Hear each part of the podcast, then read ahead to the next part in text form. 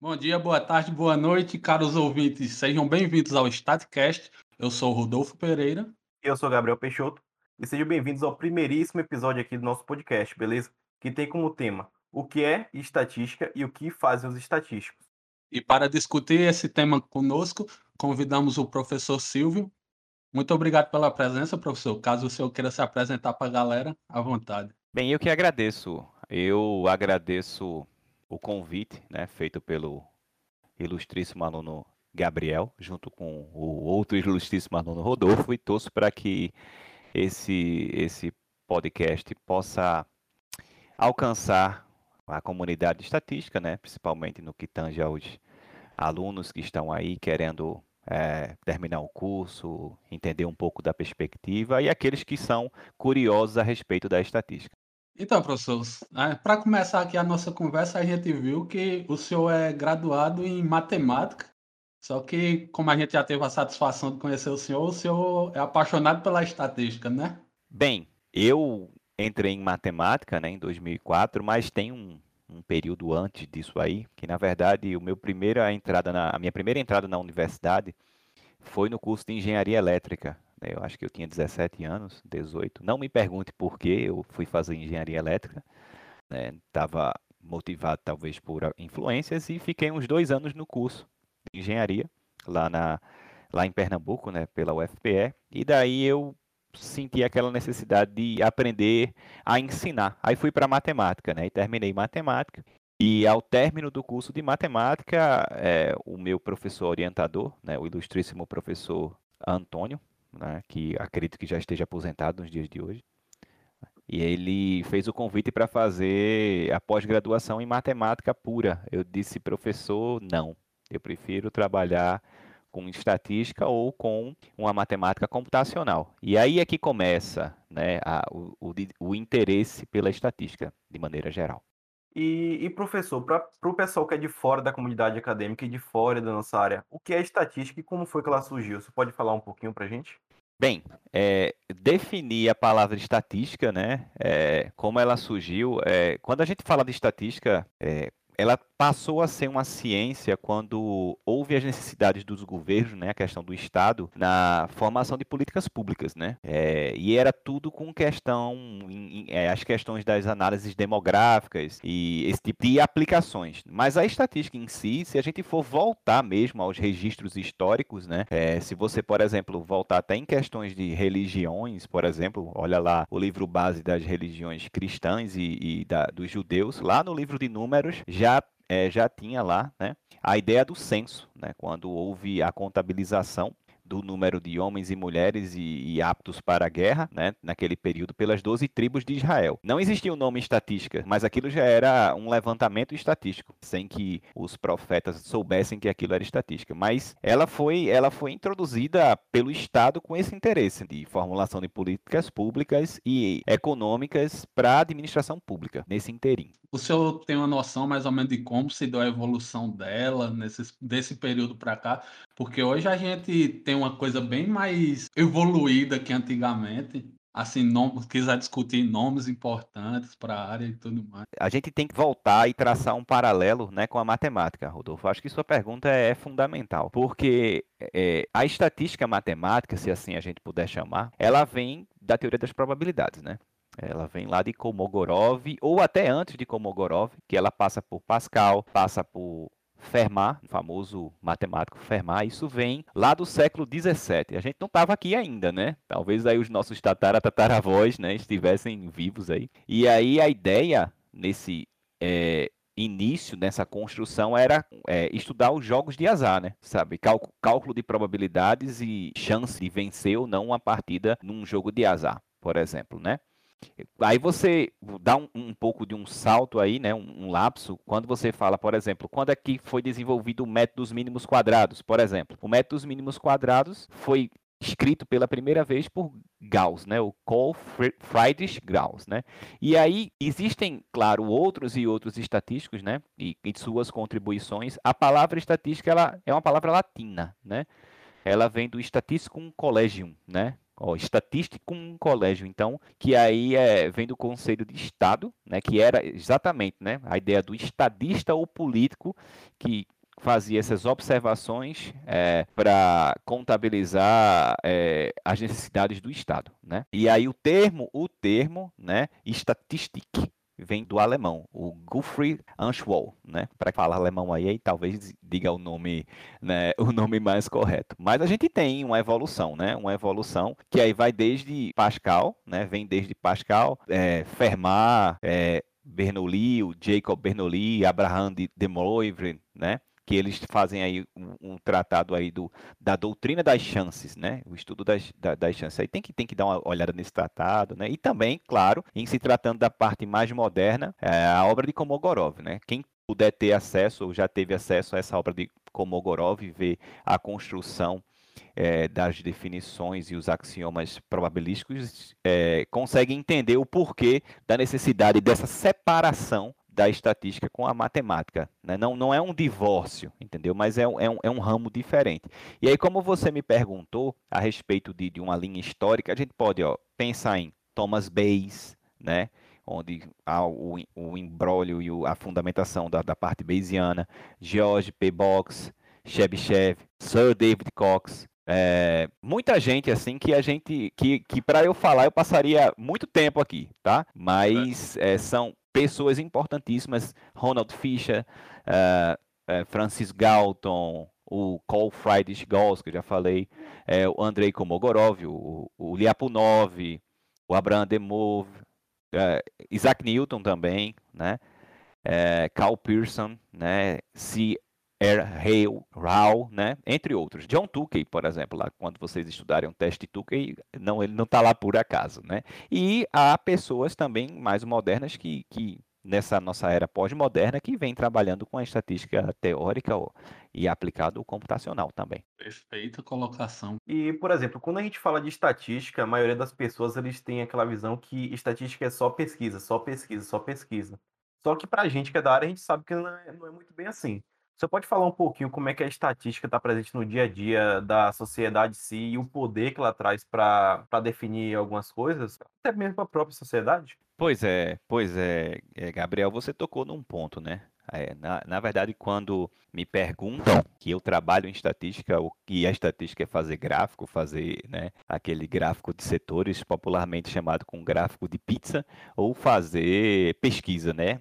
A, a estatística não se limita a apenas uma parte descritivo ou a teoria das amostragens, né? A estatística está no cotidiano, no nosso cotidiano, quando você que, por exemplo, gosta de futebol e vai lá no site Chance de Gol, né, e, e vai saber a probabilidade do seu time vencer na próxima partida. Ou simplesmente, né, quando você gosta de usar um, um, chapéu, né, um cap, popularmente chamado como cap, e você tem, por exemplo, sete caps diferentes, né, com sete diferentes cores, e você quer usar uma cor diferente a cada dia, dado que no próximo dia você não repita o mesmo chapéu. Aí a gente já está entrando no, no, conceito de grau de liberdade, entendeu? E aí, assim, é, de maneira implícita, a gente tem a estatística nas nossas vidas, né? Quando a gente vai fazer uma análise é, se vale a pena comprar um produto, dado é, o quantitativo financeiro que a gente tem. Se vale a pena investir, por exemplo, no Tesouro Direto, no LDB, ou no CDB, ou na poupança, ou não investir em lugar nenhum, ou comprar ativos né, na bolsa, ou investir em, é, em mini dólar, etc. Então, análise de risco, né, análises financeiras, teorias da amostragem, epidemiologia de dados, né, com, com essa nossa situação da, da Covid agora, onde a gente precisa não apenas do grande volume de dados, mas da correta interpretação do que os dados estão no, no, nos tratando. Então, é, é, muito importante no nosso cotidiano, por exemplo, saber que uma simples enquete de Twitter ou, ou de uma outra plataforma, né, de uma rede social, ela não tem um poder estatístico, por exemplo. Se eu lanço uma enquete e, e assim, digo assim, ó, eu lancei uma enquete aqui e aí vocês acham que o Brasil vai ganhar medalha de ouro é, nos Jogos Olímpicos, sim ou não? Aí eu vou ter um, uma amostra que, que eu não sei se essa amostra é representativa, eu sei lá assim, quem vai votar, se eu estou traçando o perfil. Isso é, é, é complexo para a gente, às vezes, tratar, né? Com as pessoas que não são do nosso meio, né? Mas, por outro lado, né, com todas essas questões é, recentes na, no âmbito político, no âmbito do, do, grande volume de dados, as pessoas têm se interessado para é, tentar entender a estatística além, é, muito além da, da questão é, acadêmica. Né? Isso é bom, isso é bom. Isso também faz com que os acadêmicos eles repensem a maneira de explicar e tornar as coisas um pouco mais simples. Né? É, é, é como eu tento entender esse cotidiano. É porque quando um amigo pergunta assim, ó, o chance de gol diz que a probabilidade do, do Palmeiras ser campeão é tal. E se o Palmeiras não for campeão, chance de gol errou? Não, não errou.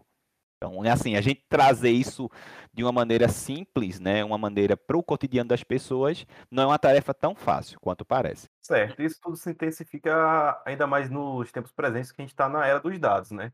A gente tem um fluxo de dados enorme, muito maior do que, por exemplo, há uma década atrás, e o profissional que sabe extrair informações desses dados está à frente, basicamente. É, Gabriel, e, e, o que você fala com essa, essa filtragem, limpeza, tratamento de dados, né? A técnica correta vai extrair né, e vai dar a inferência e previsões a respeito de um problema que a gente pode ter uma confiabilidade. Por outro lado, um, uma técnica utilizada por um profissional que não tem um conhecimento de causa vai, vai nos trazer interpretações que não refletem a realidade. Isso é um grande dilema para os estatísticos. Sim, a gente tem muitas visões do estatístico, mas aqui é mais vista por enquanto, pelo menos por aqui, é a do estatístico no mercado acadêmico. O senhor que atua nele, o senhor pode nos dizer como é o cotidiano, como é a preparação, nos falar sobre as ações do estatístico na academia? Rodolfo, essa é uma pergunta difícil, porque o estatístico, né, como alguns costumam dizer, o estatístico puro sangue, ele precisa ser graduado em estatística, né? E seguir a pós-graduação na área de estatística. Né? O, comumente no Brasil costuma-se é, denominar estatística pura e estatística aplicada. É, esse termo eu não vejo lá fora né, com as pessoas que eu trato. É, estatística é estatística. É, mas a, a, visão de um acadêmico, é, a universidade brasileira ela é focada num tripé, né? ensino, extensão e pesquisa. Então a gente, quando está dentro da academia, a gente tem a obrigatoriedade né, para os mestres e doutores de ensino, né? de ensino, obviamente. A extensão em pesquisa ela vai mais do perfil profissional, né?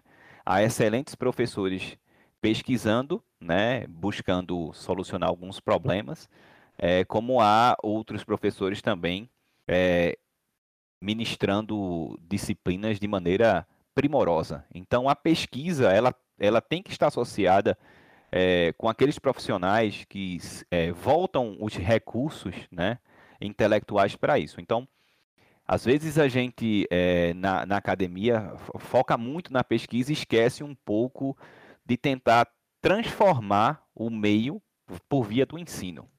Será que a, a, a academia está preparada para colocar o profissional que o mercado exige? Esse é um dilema, né?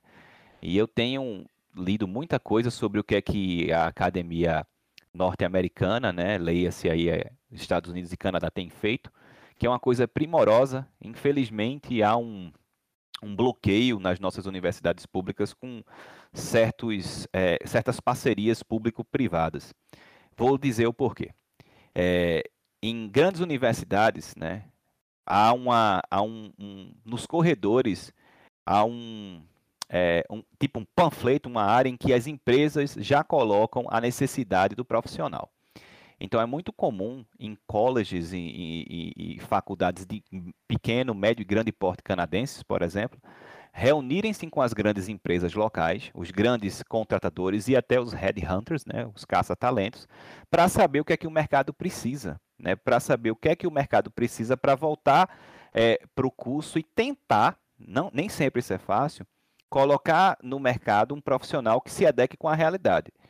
Hoje em dia, o mercado brasileiro ele, ele, ele quer um profissional extremamente acima da média em várias funções e, e curso nenhum consegue deixar esse profissional é, nessas condições. Então, é, a academia ela tem que se preocupar com a pesquisa, claro, tem que se preocupar com os projetos de extensão que serão úteis à comunidade, mas ela tem que se preocupar com o ensino por, por dois caminhos. Né? É, o caminho é, caso o estudante, né, o, o discente, decida para a academia ou o caminho caso o discente decida para o mercado de trabalho. E aí é uma decisão particular. Né? Então, o, o discente chegar, a, chegar ao, ao término do curso e ter a, a certeza de, de dizer para si mesmo ah, eu estou preparado para ir para o mercado de trabalho com um ou outro ajuste aqui, eu posso ser um profissional de sucesso. Então, é, a academia ela não pode apenas voltar-se para a pesquisa interna sem se preocupar com as necessidades do mercado. Então, dá para fazer, dá sim para chamar grandes empresas, reunir-se com, com, com, os centros de, de, pesquisa, o que é que vocês estão precisando, qual é o profissional que vocês querem, vocês precisam mais na área de controle estatístico de qualidade, vocês precisam mais na área de, de bioestatística, e não a gente ficar engessado em currículos que não evoluem, tá? em currículos de coisas que são necessárias, obviamente, a teoria ela não pode ser deixada de lado, mas a realidade é outra hoje. Ou a gente se adequa à realidade ou a gente fica para trás. Isso é uma coisa que eu, eu fico, me pego pensando às vezes em, em quão di diferente podem ser tanto o caminho acadêmico para o caminho do mercado. Porque, querendo ou não, quem quer seguir o caminho acadêmico, eu, ao meu ver, necessitaria de, durante sua graduação, durante um mestrado, mesmo para nossa área, talvez umas cadeiras voltadas à educação, que no momento na nossa grade não, não é disposto e tudo mais. E tem essa questão também da atualização da necessidade dos contratantes, que, como o senhor colocou, a gente tá, segue meio estagnado, nosso currículo não acompanha as modificações. O senhor acha que teria, assim, de forma fácil, como dar uma flexibilizada no currículo para ele se adequar mais e tudo mais às necessidades do mercado, dentro da própria universidade? Olha, Rodolfo, não é só o nosso. Acredito que são poucos os currículos que estão adequados às realidades de hoje. Eu não vou, é, eu não vou elencar aqueles que estão defasados, né, para não ser antiético, né, mas a sua pergunta se pode ser possível, pode. Né? Dentro da estrutura organizacional né, de um curso, né, o curso está sujeito às leis de diretrizes básicas né, e está sujeito às prerrogativas do, do Ministério. Né? O Ministério da Educação ele, ele tem as suas prerrogativas, o, o mínimo de, de, de, carga horária, né, o mínimo para o aluno se formar, o mínimo disso e daquilo. Tá, a parte burocrática. Mas dentro do curso, é, houve sim uma necessidade, é, é como se fosse um, uma resolução do MEC, se a gente assim pudesse falar, né? Dentro de cada curso de graduação, a gente tem um núcleo docente estruturante, né? E um colegiado do curso, né?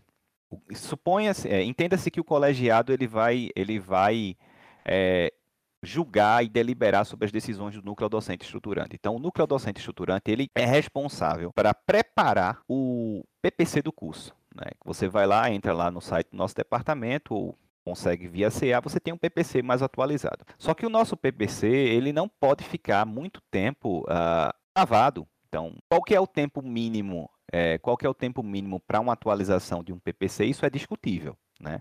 Também a gente não pode atualizar um PPC a cada seis meses, porque aí a gente entra com a turma, aí e teríamos conflitos, né, entendeu?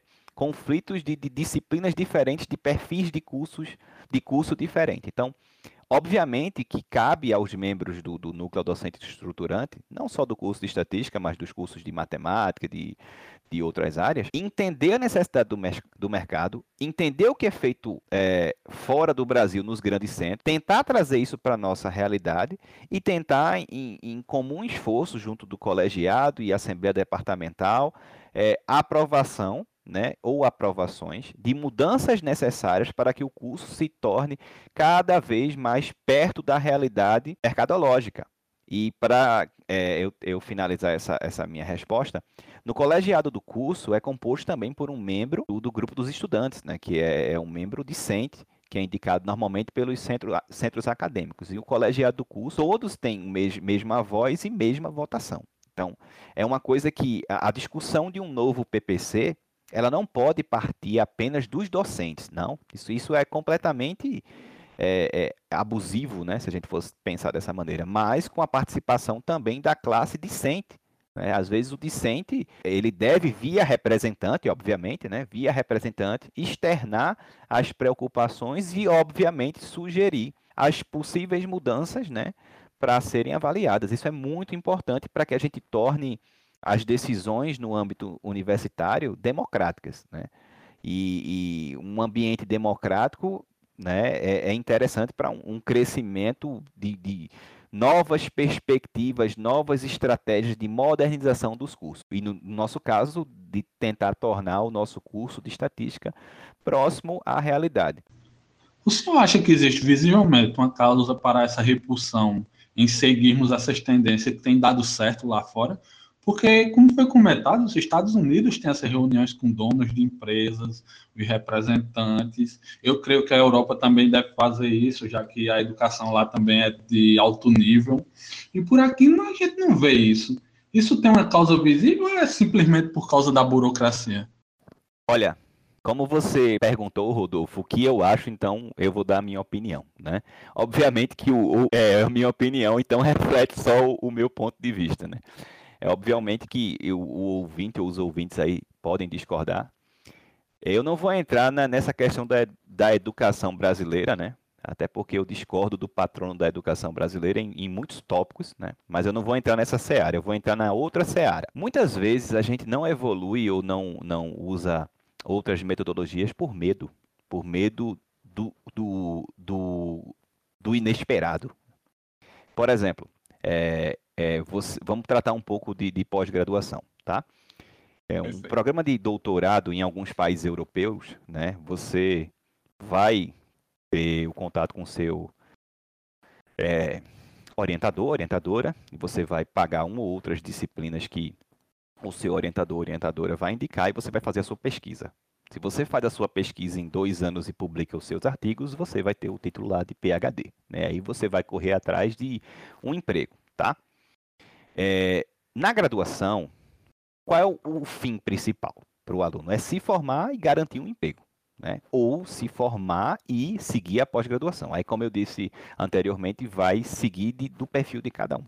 Então, o dilema é: por que não trazer uma empresa, uma gigante aí, uma big tech, para dentro de um departamento. Porque dentro do sistema universitário há certos entraves criados por resoluções de algumas pessoas, né? De alguns é, conselhos que fazem essa parte. Aí a gente teria que entrar numa discussão bem profunda sobre a função dos conselhos, que acreditam, eu discordo deles, que isso é privatizar a universidade. Muito pelo contrário.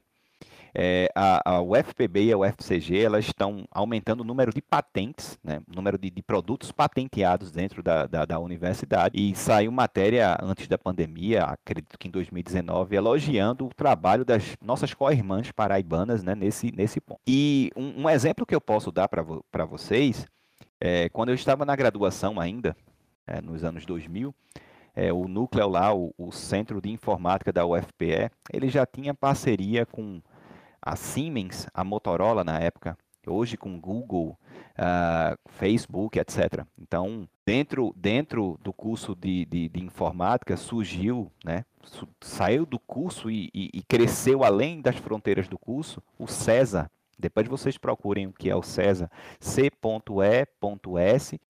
Centro de Estudos Avançados do Recife, se eu não errei na, no, no logo, né? E o CESA tinha um dos grandes professores que é, é homônimo, né? Tem o mesmo nome que eu, é Silvio, também um professor. E aí ele ele é, tem, tem uma visão muito ampla sobre a, a questão mercadológica, né? E o que é que acontecia? Dentro, dentro é, do, do, centro de informática lá, né, da, da UFPE, eles não estavam ocupando o topo no Brasil por acaso, né? Claro que há lá dentro a pesquisa profunda, há é, essa preocupação com publicações e produções e com um nível de formação boa dos alunos. Existia não uma empresa júnior, existiam empresas júnior, várias empresas júnior dentro desse, desse curso e eu fiz vários cursos com empresas júnior dentro é, do SIM, né, que era o Centro de Informática. Para você ter uma, uma, é, uma ideia, eu fiz um curso de C em 2008 né, com a empresa Júnior, um curso de 60 horas, muito bem feito, por sinal. E os alunos dentro da, da, da desse curso de graduação, eles tinham a opção seguir para pós-graduação ou seguir para o mercado. E os headhunters estavam lá. Né? Então, era comum, ainda é, vários alunos, já antes de se formar, estarem estagiando em grandes corporações, né? E ao término da graduação, é, deixarem de ser trainee para serem contratados. Então, é, a gente tem um potencial muito grande né, na nossa instituição, mas a gente fica travado por uma mentalidade, infelizmente, que não deixa que a gente cresça. Por exemplo, é possível você trazer um grande laboratório? É possível. É possível você trabalhar com o banco que fornece o nosso pagamento, no caso Santander? Totalmente possível. Mas para isso, a gente tem uma série de resoluções e protocolos que deixam as coisas muito complexas para você colocar um aluno estagiário dentro de, um, de, uma instituição desse porte. Então, isso dificulta, isso desmotiva, né? As coisas poderiam ser mais simples.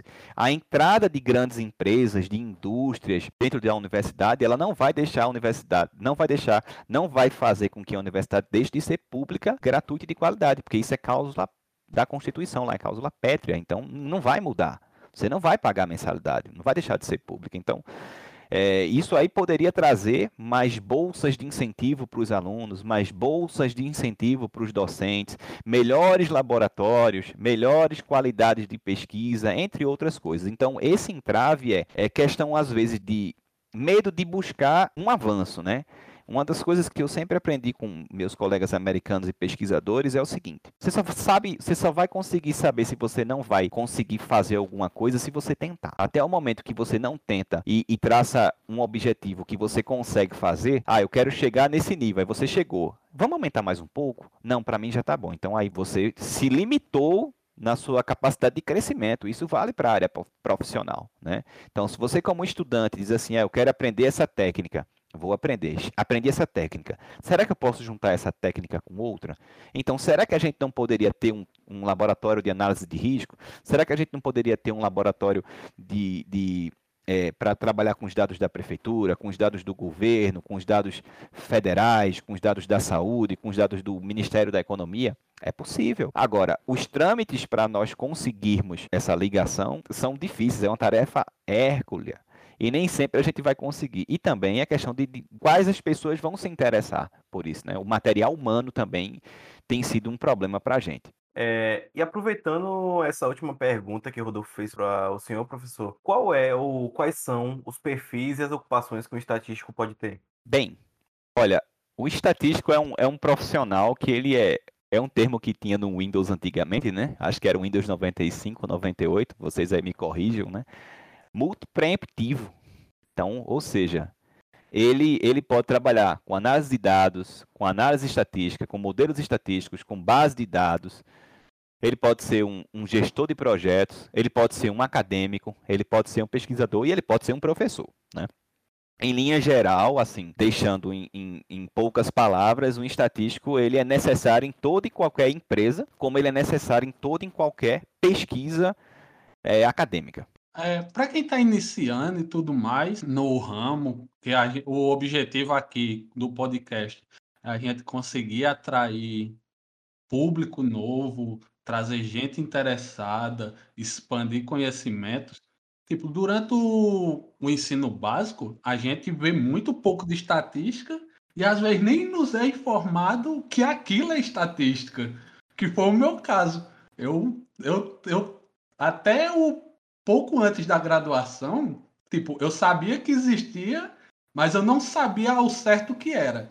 E, tipo, o primeiro contato que os alunos em geral têm com estatística é a questão da média, moda e mediana.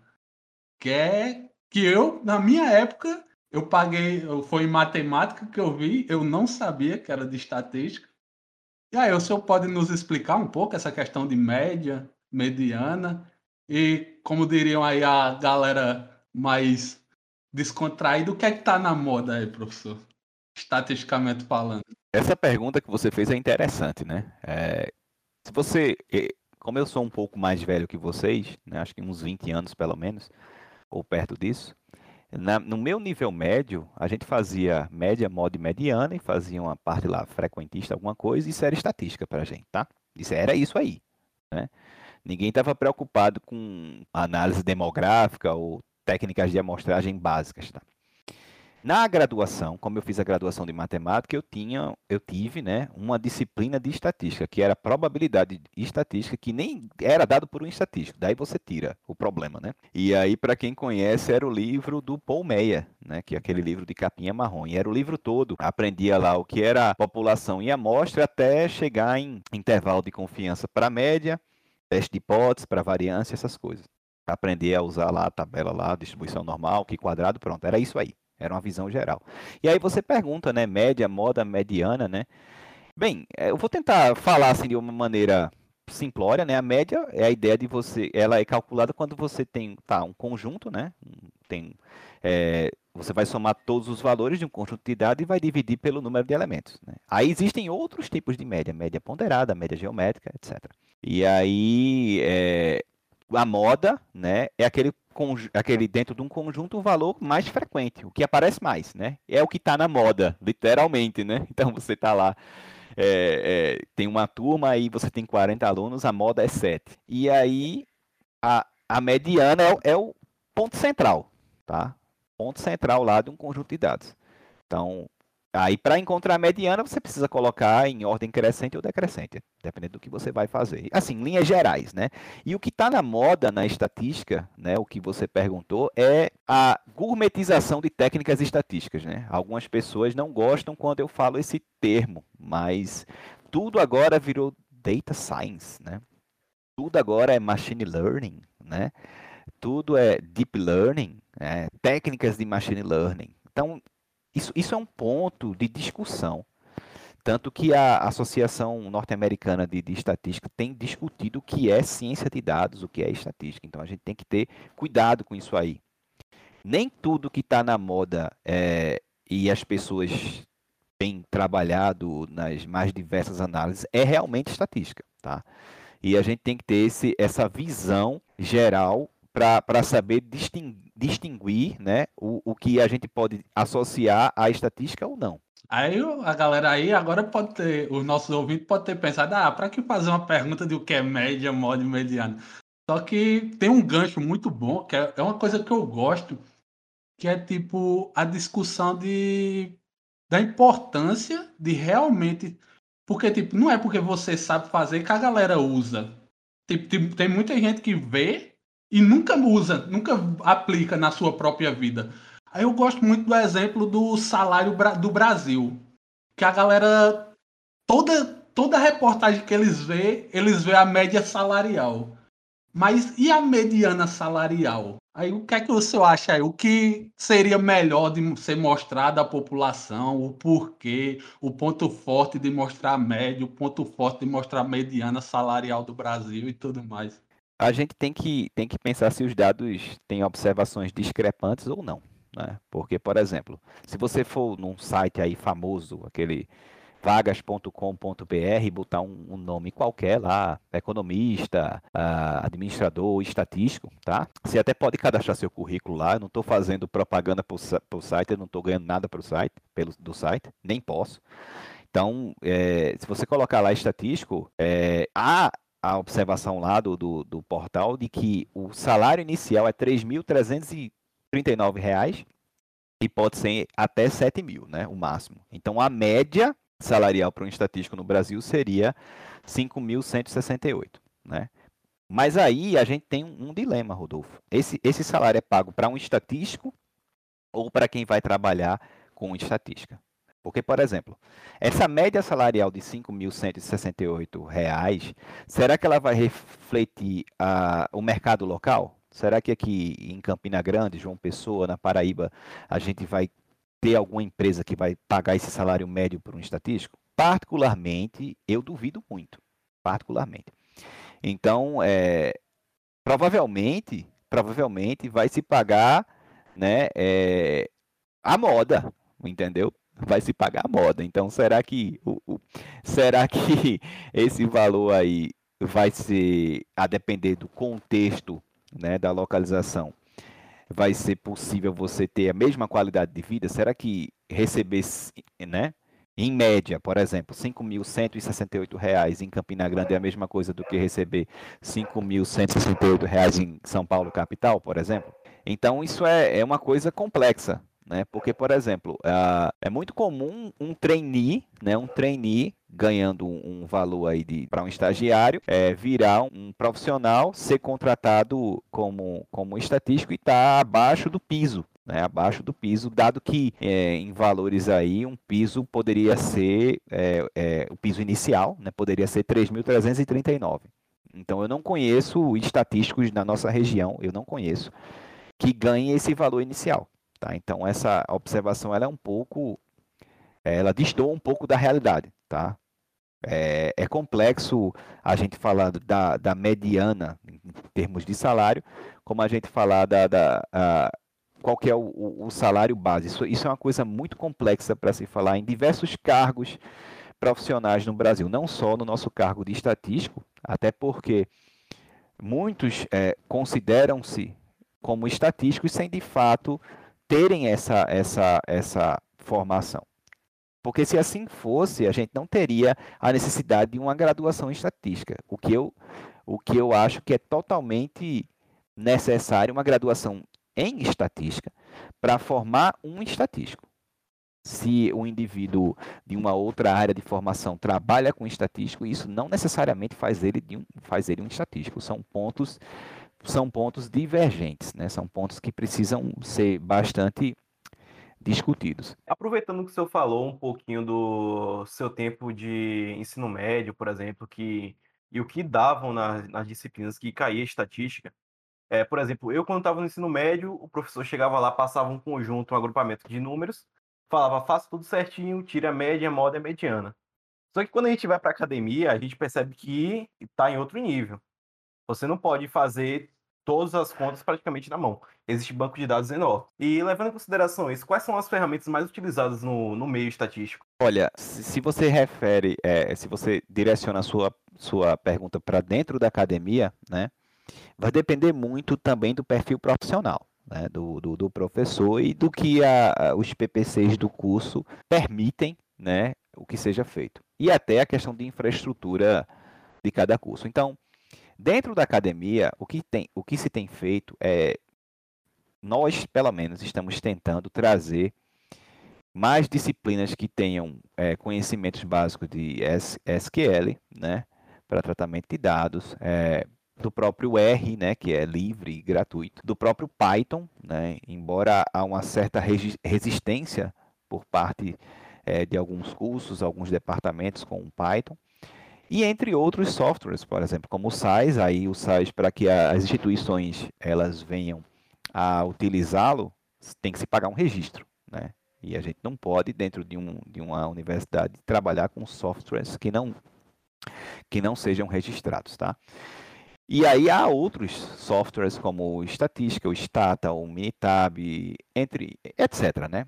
Então, é, quando a gente vai trabalhar com um grande volume de dados, primeiro a gente tem que ter a, a noção de como é que o que é que a gente precisa aprender em termos de estrutura de dados, né? O que é que a gente precisa aprender para trabalhar com um volume grande de dados. Então, será que software X ou software Y eles vão me fornecer essas condições? Nem todos vão te fornecer essas condições, né?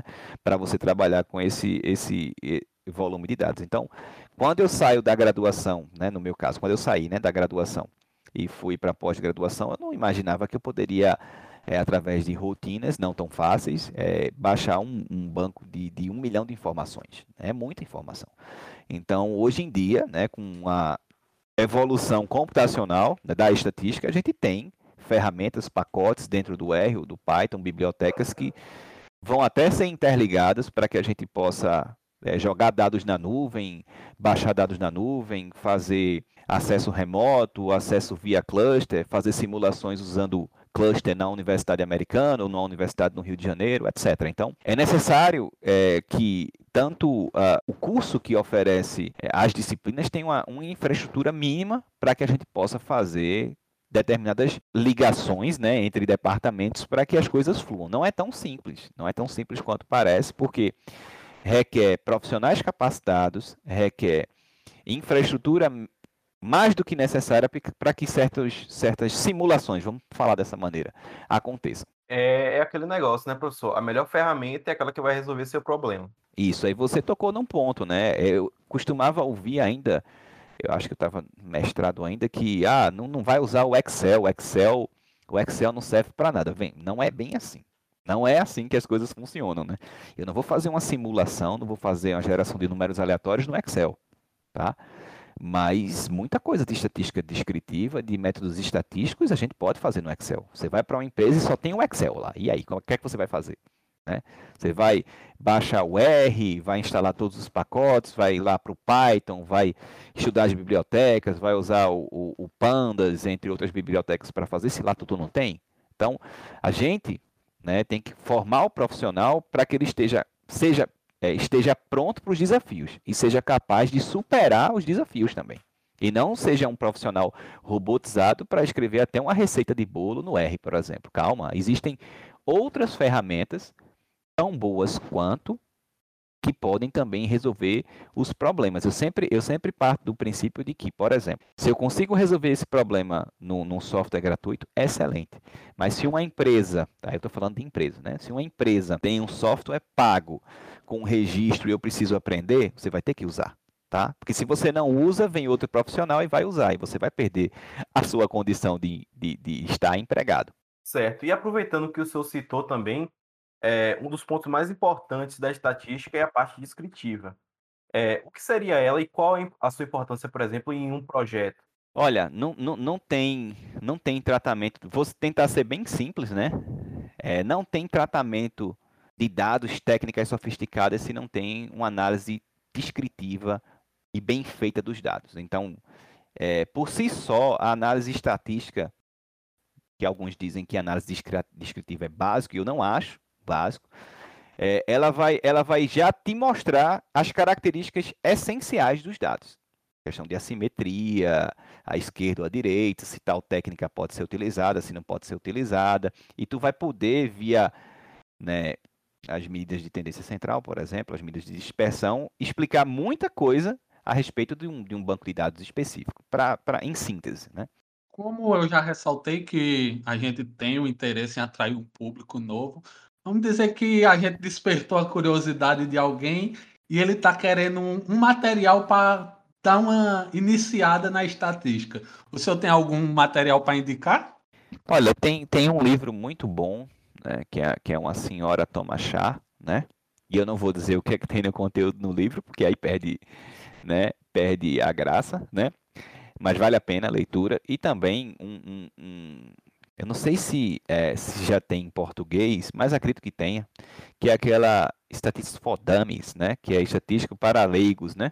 Então, que são, uh, que são livros, né? Em se tratando de livros, são bastante introdutórios e, e tentam desmascarar um pouco dessa, dessa ideia por trás de contas, gráficos, etc. Além de que é, no próprio TED Talks, né, se você dá uma olhada lá, tem um matemático, um estatístico, não lembro, que ele faz um, um panorama sobre o papel da, da estatística. Então, são, um, acho que é um vídeo de, de 40 minutos, né, de uma palestra, que eu até apresentei esse vídeo quando eu estava na disciplina seminários, né, e era bem interessante, para que o estatístico visse qual é o papel da estatística e um não estatístico entendesse qual é o papel da estatística.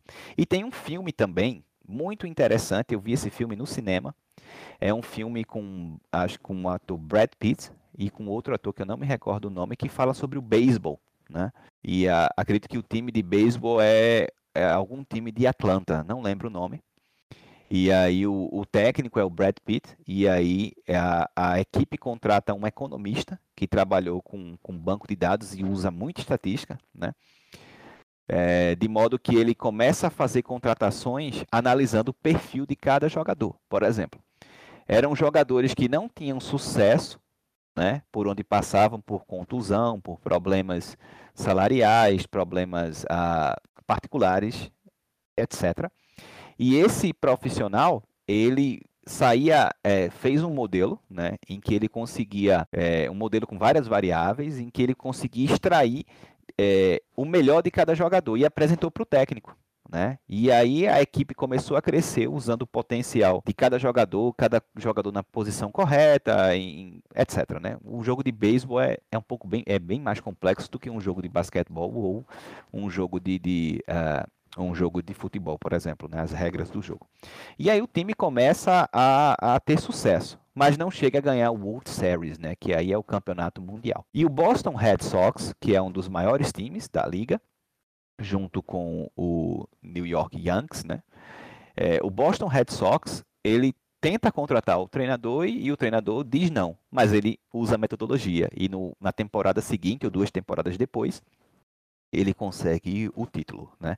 Então é, você vê que, por exemplo, um filme que é um filme é assim contando um, um fato, ele relata que o papel estatístico dentro de uma equipe esportiva, né, de um de, não um estatístico propriamente dito, mas uma pessoa com conhecimento extraordinário a respeito de técnicas estatísticas pode fazer o diferencial.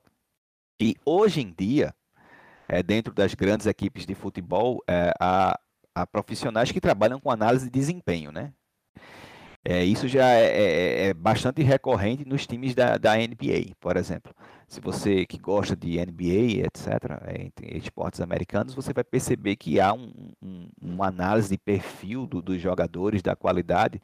Né? Um, uma equipe, é, recentemente, eu acho que há duas temporadas, como o Toronto Raptors, eles, eles foram campeões em cima do, do, do time do, do Curry, né? Com um time muito bem montado, com jogadores encaixados peça a peça. Então, existe um, uma equipe de análise de dados, tá? Existe uma equipe para saber se tais contratações vão ser efetivas ou não, se vale a pena gastar tanto dinheiro ou não com um determinado jogador. Isso pode ser tratado para dentro de uma empresa, né? E, e aí você vê que há livros que que remontam coisas básicas para desmistificar né, essa, essa é, ah, é estatística, isso é muito difícil, é muita conta, é muito gráfico. E há também documentários e filmes né, que atraem a atenção das pessoas que não estão inseridas no meio né, acadêmico ou mercadológico para entender um pouco da estatística e da importância das, do estatístico. É, como citado já anteriormente, essa questão da ciência de dados a gente atualmente adentrou numa era que tem dados sendo coletados literalmente de todo canto e pessoas que têm grande influência percebeu isso. É, qual é o futuro que o senhor vê para o estatístico nessa área dominada pelos dados? É, sua pergunta caberia pelo menos umas duas horas de discussão aqui. É importantíssimo você tocar nesse, nesse ponto, né? Mas eu vou tentar ser breve. Na minha concepção, é, um estatístico ele é um cientista de dados, tá? E o que o diferencial do estatístico que pode vir a ser é se ele consegue usar as técnicas de, de machine learning, né? Que, por exemplo, quando a gente vai falar em técnicas de, de, de machine learning, né? Uh, há técnicas que são supervisionadas, algoritmos, né? E não supervisionadas. Então, é, é, muito comum a gente ver cursos e mais cursos aí, YouTube, gratuitos e muito bons, por sinal, e ou, e, ou pagos também nas plataformas como o Udemy, DataCamp é, e, e Hotmart, né? Falando sobre é, Machine Learning, Deep Learning, etc. Então, ó, é, o estatístico ele tem que ter cuidado porque ele tem conhecimento de muitas técnicas de Machine Learning, tá? Porque é, é o aprendizado de máquina, ele é um subconjunto de inteligência artificial.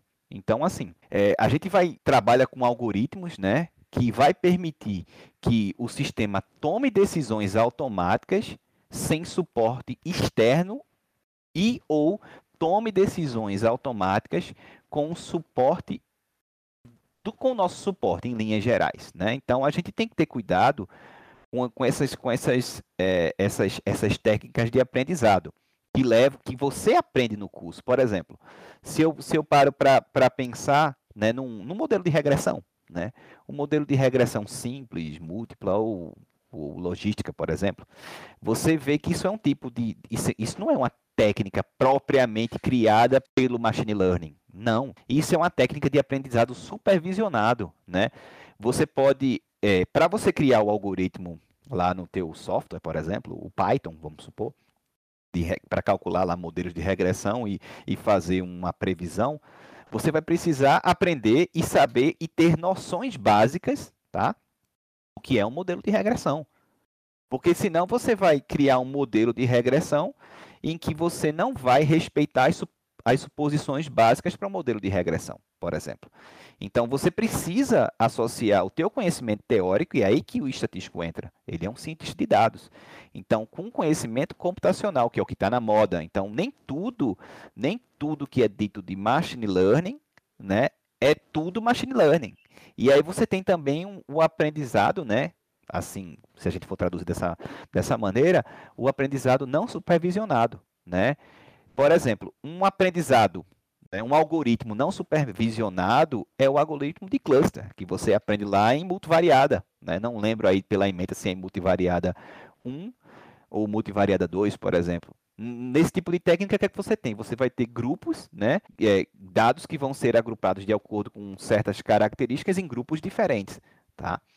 E aí você tem um, um, um outro tipo de, é, de aprendizado que pode ser parcialmente supervisionado, tá? E aí, para um aprendizado parcialmente supervisionado, você tem um grupo de dados, tem um modelo, aí tem uma tarefa supervisionada, tem que ter o conhecimento dessa tarefa, né? E aí você tem, entre aspas, aí um modelo final, tá? Então, a, é, tem também técnicas que são híbridas, que é semi aprendizado de máquina semi-supervisionado, entendeu? Então, dá para a gente discutir isso durante muito tempo, Rodolfo, sobre fazendo uma revisão desse tipo de, de, de técnica, né? Porque vai ter é, um aprendizado multi, é, multitarefa, né? É, aprendizado online. Então, é, abre, abre um leque abre um leque muito grande. Tem também a gente é, o tipo de aprendizado ativo, né? Então ele, esse aprendizado ativo ele vai selecionar um subconjunto de, da amostra dos dados que você deseja para aprendizado. Aí você, por exemplo, eu tenho um conjunto e eu tenho assim, em linhas gerais, né?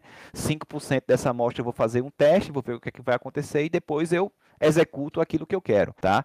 E tem também um aprendizado por transferência, etc, tá? É, um aprendizado por transferência, você, você tem um modelo lá, hum, ele vai transferir o conhecimento através de uma tarefa previamente é, organizada para um novo modelo. E aí a gente é, tem, assim, é como eu te disse, tá? A gente passaria aqui pelo menos pelo menos umas duas horas discutindo. E eu nem falei das técnicas de aprendizado Bayesiano, por exemplo, né?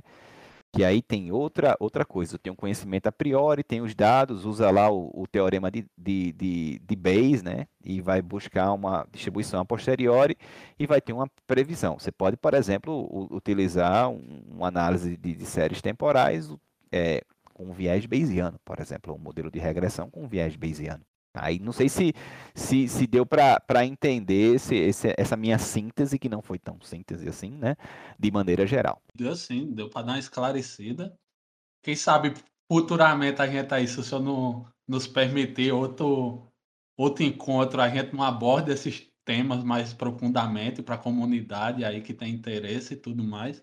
Bem, é, um, é uma proposta, né? É, é uma proposta, assim, não, eu não quero desconstruir a ideia de machine learning, longe de mim, mas eu quero que, que o estatístico lá, o, o cara que está entrando no primeiro período, ou que está no sexto, ou que está buscando estágio, saiba que, olha, análise de regressão, séries temporais, multivariada, uh, planejamento de experimentos, estatística espacial, análise de sobrevivência, são, são técnicas estatísticas que podem ser utilizadas com um procedimento de inteligência artificial. Aí, obviamente que para isso você precisa de um ferramental computacional, né? A gente tem que pensar também, como acadêmico, de transformar mais essas técnicas em procedimentos computacionais, independente do software que você vai utilizar, seja R, Python ou MATLAB, por exemplo, ou, C ou C++, não interessa, mas que a gente transformando essas técnicas, essas, esses procedimentos teóricos em, em aprendizado de máquina, sendo supervisionado ou não, a gente está trabalhando com machine learning. É, isso é um, é, um, é um tópico que pode ser discutido no futuro sem problemas. E esse ano, na UFRJ, o curso de estatística registrou uma nota de corte acima de 750 pontos. É, como é que o senhor analisa isso? Olha, é surpreendente, né? Não sei se, se isso vai se repetir nos próximos vestibulares de Enem aí, mas a UFRJ é um, é um grande exemplo de, de instituição, né? principalmente nas áreas de estatística, na área de estatística, desculpa, Basta ver quem, quem passou por lá, né? Só vocês depois dar uma pesquisada da, dos estatísticos que passaram por lá já. Então, de certa forma, isso gera é, uma grande concorrência, um aumento na nota de corte, acredito eu, e que vai traçar um perfil de um profissional melhor, né? Porque às vezes o, o, o, o cidadão ele entra num curso de fácil acesso, com uma, uma nota de corte mais baixa, mas o curso é extremamente complexo, como é o nosso, e, e difícil. Né? E aí ocorrem problemas como mau desempenho, frustrações, etc. Por outro lado, o aluno entra em estatística sem saber o que é estatística e tem um desempenho acima da média, o que é bastante notório em alguns casos de nossos egressos, né, que, que é, como eu sempre digo, entram como um carvão e viram um diamante ao longo do tempo. Então, isso é bom para a gente. Isso é bom para que é, a sociedade saiba que existe né, é, um, um, profissional, né, um estatístico propriamente dito, né, e que existem bons cursos né, dentro do, do nosso país, da nossa região, principalmente, para uma formação de profissionais qualificados para as as, é, enfrentar as necessidades mercadológicas. Então é bom, é muito bom saber que a, a UFRJ é, cresceu de maneira a, ser, é, a, um, a, um, nível próximo de, de um ponto de corte, talvez, das engenharias, por exemplo. Sim, ficou. Eu achei magnífico essa, essa nota, porque ele mostra que a estatística é tão importante quanto outros cursos, como os cursos tradicionais de nota alta que temos por aí, que sabemos que tem cursos que tradicionalmente têm uma nota de corte maior. A gente, a, estatística na, na UFRJ desbancou alguns deles. No ENSE também, a nota de corte lá foi acima de 600 pontos. Eu, foi 650 e pouco, se eu não me engano. Eu achei maravilhosa. Só que em alguns outros locais a gente ainda vê notas de cortes baixas. Como, por exemplo, na nossa instituição, a UEPB, que a nota foi na faixa dos 500 e poucos pontos. Na Federal do Goiás, a nota ficou em 494. O que o senhor acha que pode causar isso? Talvez falta de conhecimento do pessoal que mora nessa área sobre a área, a falta de demanda de profissionais nesses locais. O que o senhor acha? Olha, é, a UEPB, Rodolfo, ela é um dos, um dos centros de transformação da realidade né, em termos educacionais do nosso estado da Paraíba. Né? Então, uma nota em estatística, é, ela pode, uma nota mais baixa na UEPB, ela pode representar uma série de fatores. Né? Eu vou tentar, né, em linhas gerais, traduzir essa sua pergunta para dois fatores. Primeiro, o número de vagas, né, a gente tem que comparar quantas vagas entram na UFRJ, quantas vagas entram na, na, Federal de Goiás, porque a gente tem dois cursos, se você levar em consideração. Tá? Acredito que talvez é, a, a UEPB seja a única instituição no Brasil se tiver outra aí, a gente procura e se informa, né? Que tenha dois cursos. Nós temos um curso matutino, né, em um curso uh, noturno. Então, o quantitativo de alunos que vai é, é, nos procurar nessa região aqui da Paraíba é bem maior, na nossa região. É muito comum para o nosso curso a, o aumento, é, a chamada de várias listas, né, de, a, pelo menos quando eu estava na, na, na coordenação, chegava até a sexta ou sétima lista do SISU, chamando alunos, chamando alunos. Isso aí são procedimentos da administração superior da universidade, seguindo determinações do SISU. E aí tem um porém.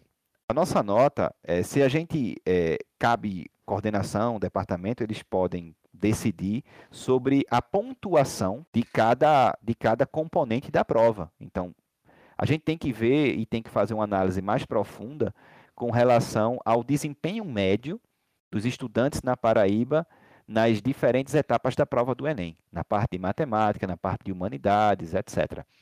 É, eu não me lembro a pontuação, né, eu preciso checar isso aí, mas se a gente aumentar muito a pontuação, talvez a gente tenha um grande problema de sobra de vagas. Não sei se você consegue compreender a dinâmica do sistema. Entendeu?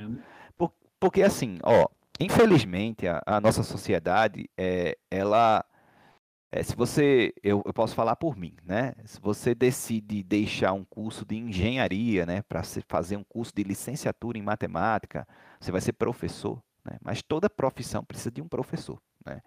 E aí você passa no vestibular e vai lá, né? Fera, a, a, mulher raspa a sobrancelha, o homem raspa a cabeça. Pelo menos no meu tempo era assim, não sei se ainda fazem isso, né? E aí você passou em quê? Eu passei em estatística. O estatístico ganha dinheiro? O estatístico faz o quê? Isso é frustrante, né? Quando você se depara com um, um estereótipo, né? E é um preconceito porque não só existem as profissões de engen de, do, dos engenheiros, né, a medicina e a advocacia. Né? A gente tem profissional, profissionais diferentes para diferentes áreas do conhecimento. Então, é, uma nota mais alta para a gente, ela não vai refletir, talvez, a necessidade. Tá? Então, o que a gente tem que pensar nesse ponto é o número de vagas que a gente oferece supre a demanda ou não. Tá? Porque aumentar a nota, as notas no Enem por aumentar, a gente pode recair no que eu falei no começo da sua pergunta sobre sobrarmos vagas. Então, se sobra vaga, aí a gente tem um problema. Aí pode um, um, um conselho universitário em determinação superior diminuir, o número de vagas. Então, isso é uma discussão complexa, isso é uma discussão muito complexa, mas eu, eu espero, aí a opinião minha, que a gente reveja um pouco da nota de corte, entendeu? Porque é, um curso difícil como estatística não pode ter uma nota na parte de matemática tão baixa, mas isso é opinião minha. Tá? Isso aí eu não posso responder pela coordenação ou pelo departamento, porque existe a função do coordenador e do colegiado que definem isso aí. Mas eu eu acho que deveria aumentar um pouco a nota, porque às vezes entram no nosso curso, e não é só na UEPB, tá? Isso é geral, tá?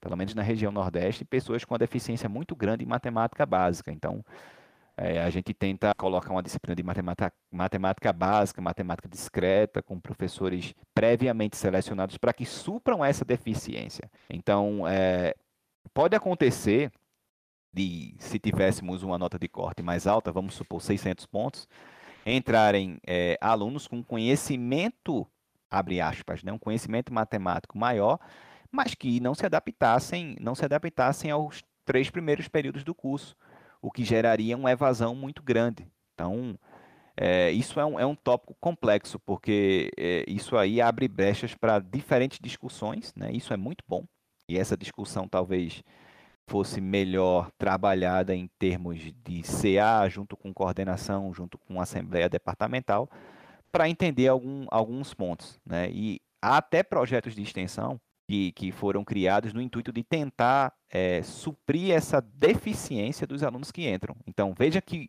uma nota mais baixa, né, ela, ela mostra também uma, uma problemática que está por trás disso. Isso aí é um ponto interessantíssimo. Sim, sim. Como o senhor destacou aí, é, a questão do nível da, que o alunado hoje em dia sai do ensino médio na matéria de matemática, né? Infelizmente, e na maior parte, eu não sei, podemos pesquisar depois, mas a minha realidade foi essa. Eu saí deficitário, matematicamente falando, do meu ensino médio.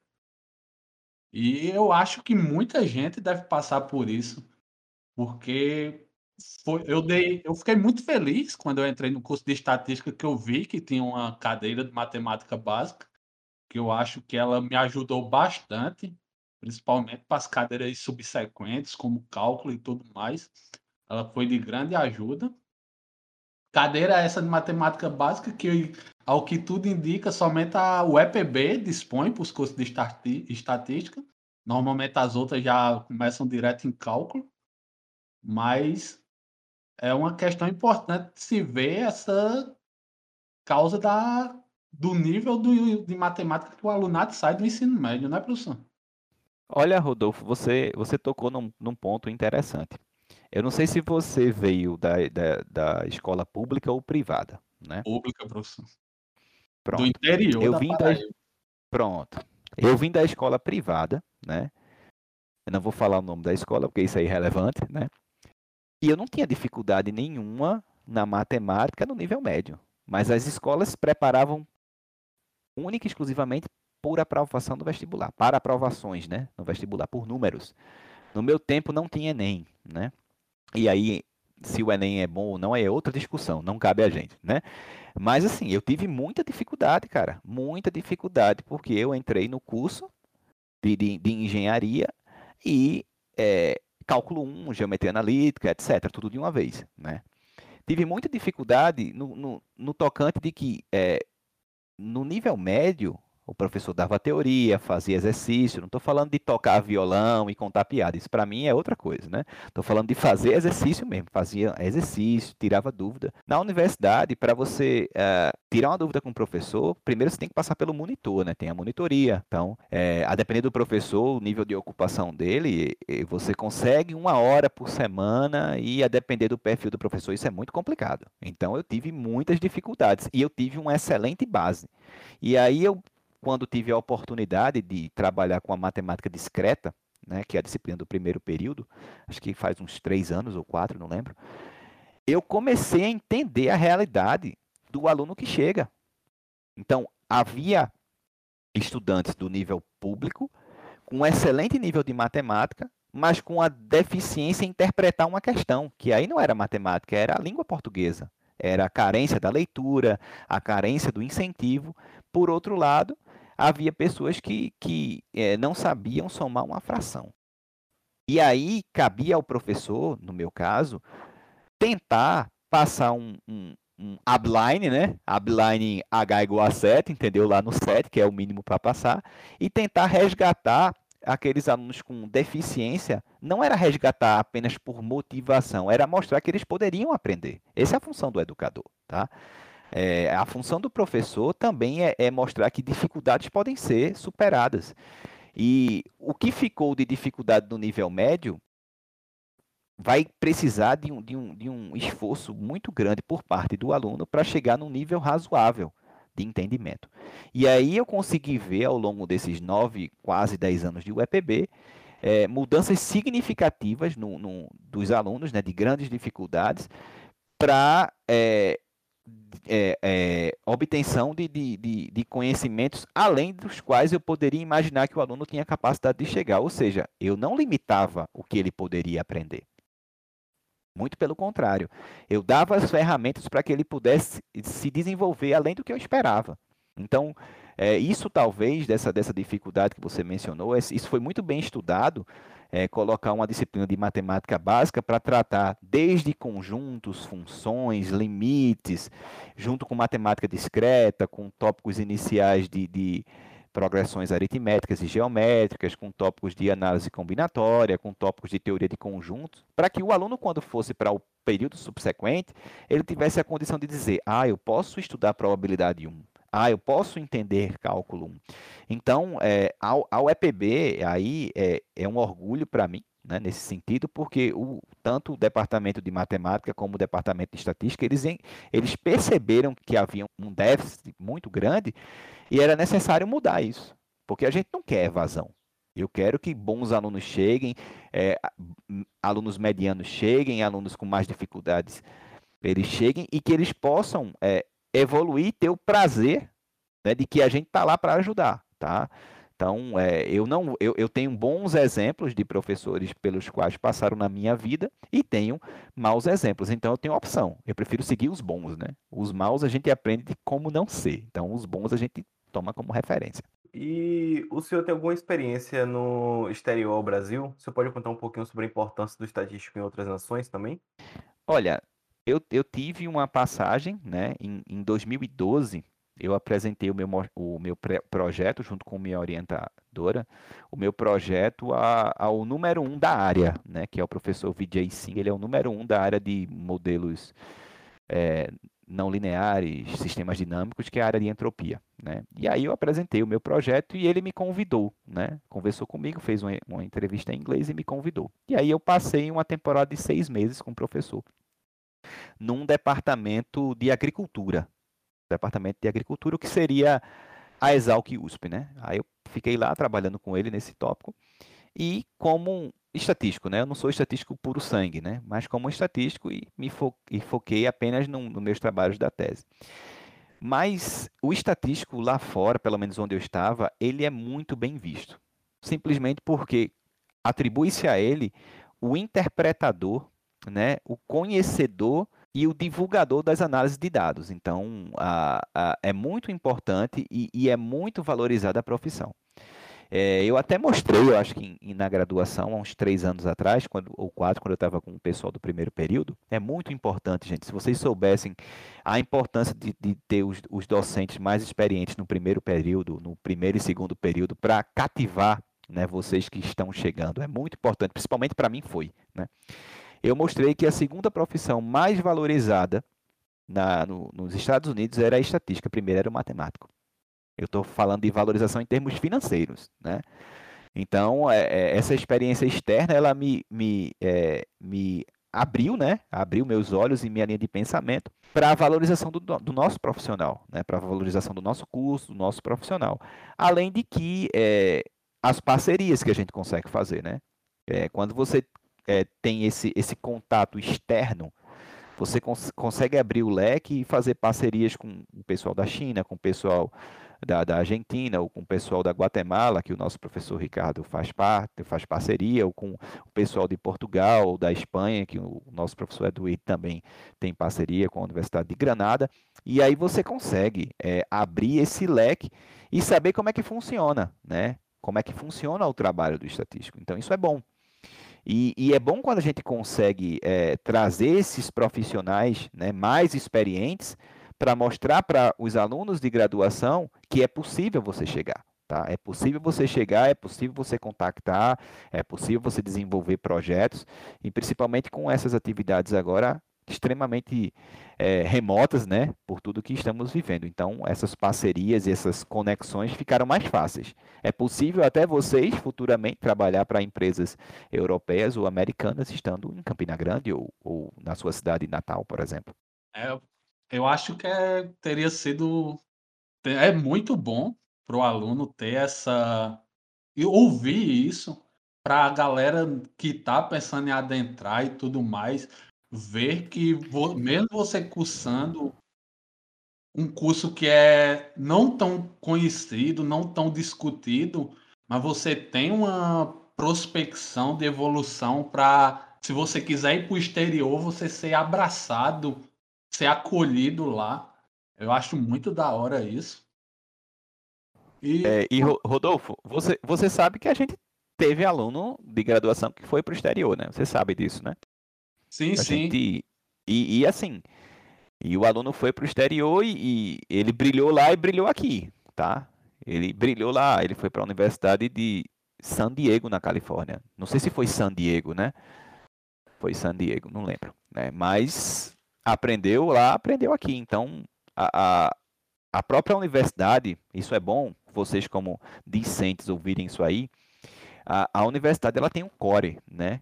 E, e o pessoal que está lá no Core, é, vamos supor assim, vamos, em termos gerais, o, o, Carlos lá, ele tem um, um conhecimento absurdo com outras universidades e conexões, além de representar muito bem a nossa universidade. Há sempre programas, há sempre bolsas de intercâmbio, e isso muda o perfil do aluno. Entendeu? Isso faz com que você. O mundo não gire em torno da nossa cidade, o mundo não gira em torno de trabalhar em Campina Grande, João Pessoa. Não, não.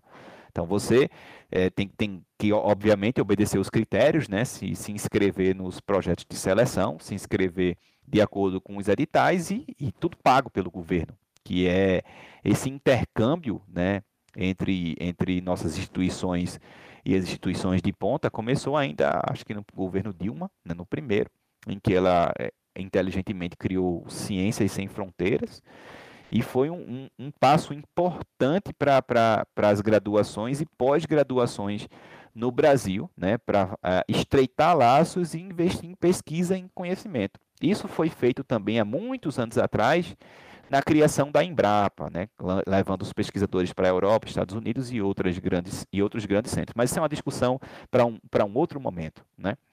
Mas vale a pena. Eu, eu sempre indico, né, que os alunos procurem, né, e para você chegar nessa e ter essas oportunidades é sempre estudar um, uma língua, né, o inglês ou o espanhol ou o francês, por exemplo.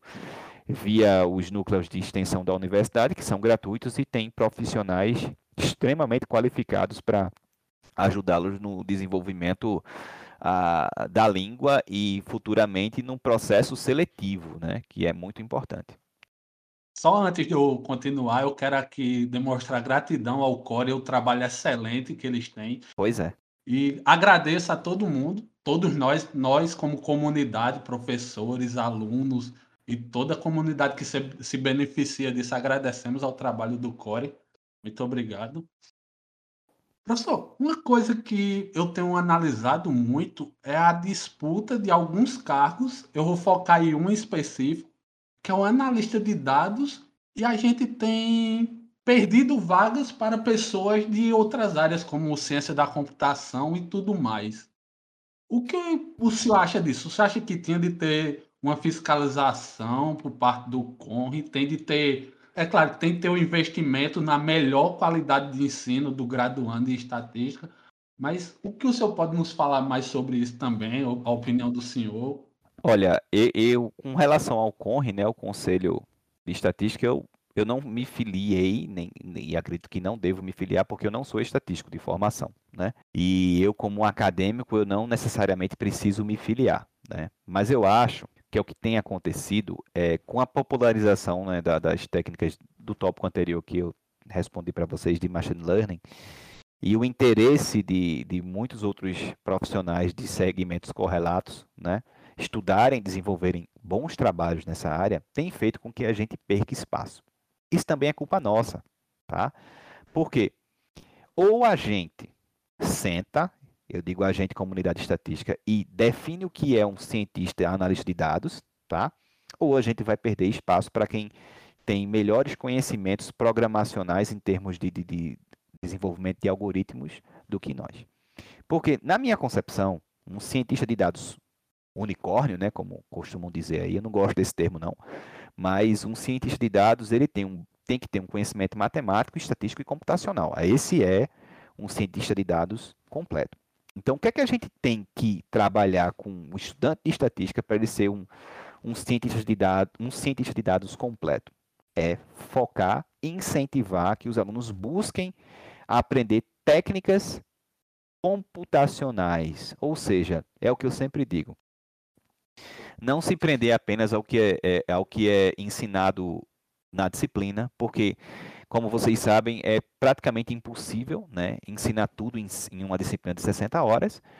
E vocês dispõem, por exemplo, de, de ferramentas, uh, de plataformas de ensino, que são muitas vezes muito superiores às partes computacionais que são ensinadas em sala de aula. E eu posso falar por mim mesmo. Eu não deixo de estudar pela Udemy, eu não deixo de estudar pela DataCamp. Eu tenho meus cursos lá. E eu faço cursos com, a, com não estatísticos, como por exemplo, o professor Fernando Amaral, um finlandês, que eu nunca sei dizer o nome dele, que fez um curso de ciência de dados de A a Z, fantástico, fantástico curso. Além de que há, há vários profissionais aí que estão ensinando uh, técnicas no R, no Python, e aí é que o estatístico tem que entrar, tá?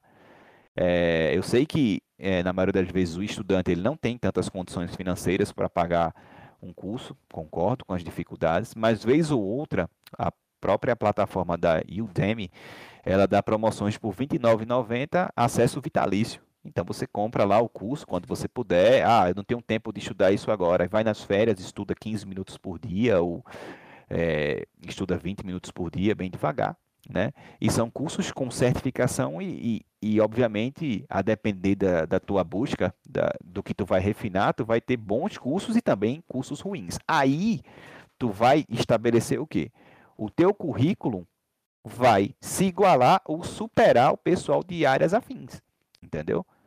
Porque tem hoje, para você ter uma noção, Rodolfo, tem até curso é, que é mais ou menos assim, ó, a Big Data no coding, que se a gente fosse traduzir seria trabalhar com Big Data sem programar, né? Então, assim, eu não vi como é o curso, né? Mas já tem gente usando é, softwares, né? Que a gente chama de clique-clique, caixa preta, e tendo bons resultados e conseguindo, a, conseguindo é, empregos e bons salários. Aí, eu acho que vocês, como estudantes, não tem que se preocupar muito com o Conri, não, tá? O CONRE é importante se você for registrar a sua empresa, se você quiser usar um, um CNPJ e criar a sua empresa virtual ou, ou, ou física e precisar da aprovação para assinar relatórios. Ok. Mas num, numa contratação remota, numa empresa de fora, não acredito que ela vai se preocupar se tu tem o um número do CONRE ou não, tá? E aí, quando tu se capacita por, por, por fora, além da capacidade técnica e teórica que é, a graduação vai te dar, tu vai ser um diferencial, tá? Quer um exemplo? Suponha que eu sou um recrutador, né?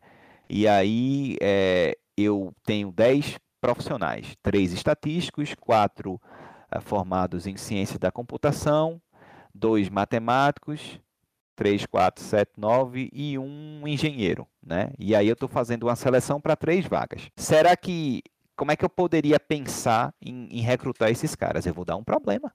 Eu tenho um problema real e aí eu quero que, que eles resolvam. Então eu não vou contratar apenas porque fulano Beltrano tem uh, um diploma em estatística ou ciclano e Beltrano tem um diploma em computação ou é um engenheiro. Não, eu vou contratar o profissional pela capacidade de solução de problemas. Então para isso Obviamente, o recrutador tem que ter uma, um conhecimento além, da, além do normal, acima da média, para fazer o filtro para o melhor profissional. Então, a gente tem, por exemplo, uh, alunos hoje, é, ex-alunos que terminaram pós-graduação e estão trabalhando em grandes centros e grande, grandes empresas a nível nacional, sendo responsável, responsáveis né, por análises de alto nível. E dentro da nossa graduação, eles já estavam lá fazendo curso do Python, curso do R mais avançado, curso do Power BI, né, curso do SQL, etc. E aí, quando esse, esse, esse profissional tem a oportunidade de encarar um desafio, ele está preparado. Entendeu? O, o, não é, é, você não pode deixar nas mãos de um, de um, de um conre ou, ou, ou de, um, de um curso de um, da academia para resolver esses novos desafios. Muito pelo contrário. Se vocês conseguem, por exemplo, pesquisar, estudar e resolver uma lista de exercícios dificílima de cálculo 3, por exemplo, ou de inferência, ou de inferência bayesiana, o que é que te impede de fazer um curso de 60 horas lá do Marcel Santos? Não sei se vocês conhecem, o cara tem um curso no R que é Conheço. fantástico. Né? É caríssimo o curso. Né? Eu fico doidinho que ele lance uma bolsa, porque eu faço. Eu não tenho vergonha de me atualizar. Por quê? Eu defendi minha tese em 2016. São quase seis anos, né? Então, é, o, o, os, os pacotes no R que existem hoje não são os pacotes que eu usei. Então, há pacotes muito superiores aos que eu uso. Então, ou eu paro e, e me e capitalizo os meus recursos para focar naquilo que eu quero estudar, ou eu fico para trás. Então, eu não quero ficar para trás. Então, o estudante não pode ficar para trás, entendeu? Então, para entrar no mercado, para saber o que é que o que é que o, uh, o que é que o mercado exige, eu tenho que saber o que é que o meu concorrente está fazendo. O que é que essa galera de ciências da computação está fazendo com, com machine learning. Será que a gente não pode fazer? Podemos fazer. Tá? Será que vamos fazer tão rápido quanto eles ou, ou tão devagar? E aí é outra, é outra discussão. Mas capacidade, é, empenho e vontade a gente tem. Aí a gente às vezes é, não sabe é, a gente, às vezes, como eu disse anteriormente, coloca um limite e tem medo de pular o muro. Às vezes é preciso pular o muro, passar pelo arame farpado, correr dos cachorros e, e chegar lá no pé de manga. E a gente consegue. Só aí recitar o nome que o senhor citou, o grande Fernando Amaral, um professor é. de excelente qualidade. Tive já a satisfação de trocar conversas com ele, né? Um cara magnífico, um conhecimento e humildade extravagante. Pois é, é, é, um, é um profissional da área de informática, né? E que sabe o que está fazendo com estatística. É, o curso dele está lá, R$ 29,90. Eu tenho o curso dele e vou fazendo devagar, porque são 330 aulas, né? Não dá para fazer tudo de uma vez. E a gente não tem tempo. Mas é um profissional que responde às dúvidas. A... Não dá para falar sobre o Fernando Amaral, quem sabe um dia a gente não, não traz ele para uma palestra na UEPB, né? Eu garanto que com, com conversas remotamente ele, ele, ele, ele viria. Quem sabe? Nunca sabe. Né? Ou até o Mercel, né? O Mercel Santos.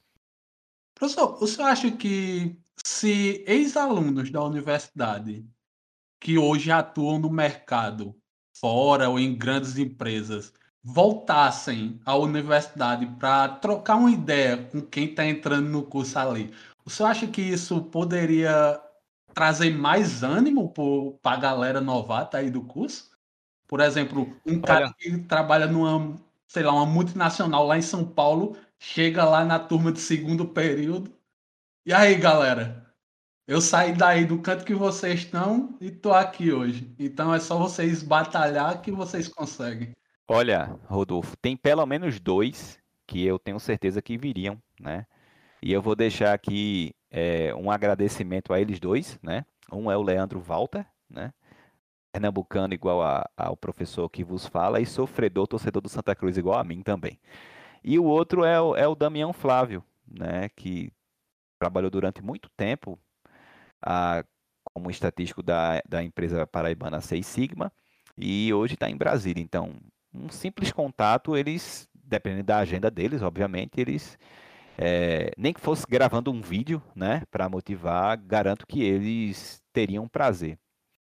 E eu me orgulho é, deles terem feito parte do, das trincheiras do curso, né, de estarem sentados um dia na cadeira. E eu me orgulho de ter podido, é, ter, de ter ajudado, né, os alunos com um pouco de incentivo, né, porque ambos foram competentes ao extremo e não estão ocupando esses cargos por, uh, por uh, é, indicação. Muito pelo contrário, por seleções rigorosas, né, por critérios, por mérito e por qualidade e conhecimento que eles adquiriram ao longo do tempo. Então, seria, não, deve ser feito. Né? Os bons exemplos dos estudantes motivam os estudantes a buscarem tais objetivos, entendeu? E quando você vê que é, um estudante saiu daqui, saiu de um curso do Nordeste, né, foi para um grande centro, fez uma pós-graduação, é, arranjou um emprego, passou por um processo seletivo e hoje é responsável por análise de dados de uma grande empresa, você vê que o céu é o limite. Então é possível acreditar e é possível tentar trazer essa inspiração para o nosso cotidiano. É sempre possível. Professor, durante nós anunciamos no nosso Instagram que o senhor seria nosso convidado e abrimos uma caixinha de perguntas lá para os ouvintes mandarem suas dúvidas. Então agora a gente vai dar em começo às perguntas que a galera mandou para o senhor tirar, salientar as dúvidas que eles tiveram e as que o senhor souber responder, é claro. É, não sei todas não, que depende da área da estatística eu passo, viu? Não, não tem coisa que não dá para responder não, mas vamos lá. Eu vou começar com a dúvida do Micael, grande Micael, um colega meu lá do Rio de Janeiro, vai iniciar em setembro sua, sua corrida acadêmica na estatística no ENSE, e ele pediu para eu perguntar ao senhor sobre a situação da estatística no mercado de trabalho e uma visão futuro, futura para a profissão. Bem, Micael, obrigado pela pergunta. Né? Desejo a você, primeiramente, é, sucesso. Você está num instituto que não precisa nem falar, né? Instituto fantástico. E assim, Micael, olha, primeiro estuda, cara. Estuda, né?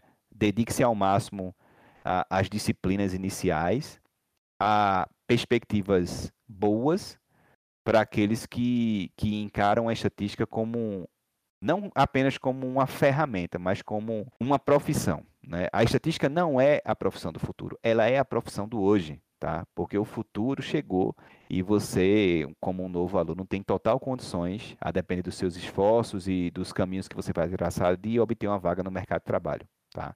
A Deise Pereira mandou a seguinte pergunta: Terminei o curso e não exerci a profissão. Ainda tenho muita vontade de seguir carreira. Qual conselho você daria para que isso aconteça? Gostaria de ter experiência de trabalhar nesta área, mas não tenho ideia de como me inserir.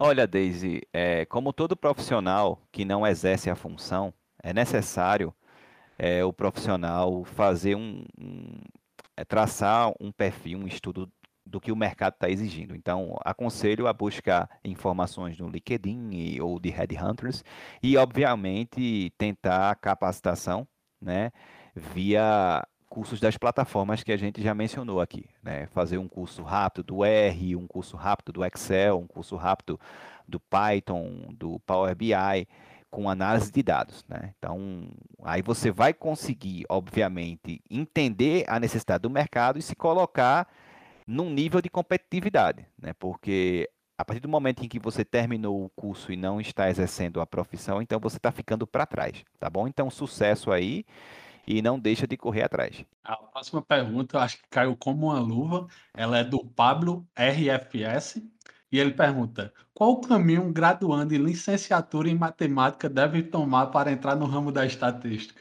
Eita, então parece que eu estou me vendo, né? Olha, não acha que tu sabes estatística, tá? Então, o licenciando, a depender de como é o perfil uh, do, do, do, licenciando uh, e o PPC do curso, ele vai ter visto, no máximo, sendo otimista, 60 horas, né, 60 horas uh, de, um, de, uma cadeira de probabilidade estatística. Então, se, se, o, se o Pablo ainda está cursando matemática, eu sugiro né, é, cursar uma cadeira como ouvinte, conversar com alguns colegas estatísticos e assim que terminar o curso, se for do interesse, entrar como um portador de diploma no curso de estatística. E a gente, caso queira, recebemos muito bem é, o, o, perfil de matemática, física e computação dos formandos, e há sempre vagas para diplomados entrarem na nossa, na nossa instituição. Caso queira vir para Paraíba, aqui, Campina Grande, será bem-vindo. Alisson.lb95 mandou a próxima pergunta.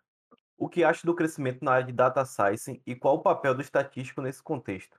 Bem, é, o crescimento de data science é, é óbvio é, primordialmente porque o volume de dados aumenta exponencialmente. É uma, é uma, é uma coisa que a gente não, não pode nem mensurar. O papel do estatístico é crucial, né? não, não, não há análise de dados, né? não há cientista de dados, não há é, engenheiro de dados sem conhecimento estatístico. Então, o estatístico ele, ele é o diferencial, porém, ele precisa estar atento às tendências do mercado, para não ficar para trás, né? para não ficar, é, não perder a oportunidade é, de emprego, é, desde que, obviamente, ele, ele, ele se interaja das, das técnicas e das metodologias, e principalmente técnicas computacionais que são necessárias para o momento. O William 17 perguntou: quais caminhos devo seguir para arrumar um emprego logo após a graduação? Bem, William, isso é difícil, né? É, a depender, do, a depender do, da cidade, do mercado que você está situado, talvez você precise buscar centros maiores, né? Por exemplo, a, qual quantitativa de vagas que se disponibiliza, que são disponibilizadas para um estatístico em Campina Grande, né? Então, normalmente, é, as cidades, elas têm o Instituto UIEL, né? E o CEE também, não sei se mudaram os nomes, que disponibilizam o número de vagas para estágio. Né? Então, um, um, bom, um bom início é, para um recém-formado é ter estagiado na área, né? porque aí ele, a depender do seu desempenho da, a, dentro de uma empresa, é, um bom estagiário pode se tornar o próximo profissional da área que ajuda a capacitar e coletar os outros estagiários que virão. Então, assim, é, não se prenda apenas às, aos, ao, ao limítrofe da, da, da, da, sua região e pense que há boas oportunidades, talvez até bem distantes da, da sua área é, que você reside hoje ou que faz o seu curso. E a próxima pergunta, aliás, próxima pergunta não, as próximas perguntas. É, quem fez foi a Denilson, 2319. Ele mandou não só uma, mandou três. Eu vou ler uma aqui, Eita. Rodolfo lê a próxima e eu leio a última. Ele falou o seguinte: Hoje o Power BI é uma ferramenta imprescindível para quem deseja atuar com análise de dados? Olha, o Power BI imprescindível é uma, é uma palavra complexa, né? Porque dá a ideia de que você só vai usá-lo, tá? É, é uma ferramenta bastante útil, só que é pago, né? É pago. Então, será que você pode fazer é, bons dashboards, né? Sem o Power BI? Pode.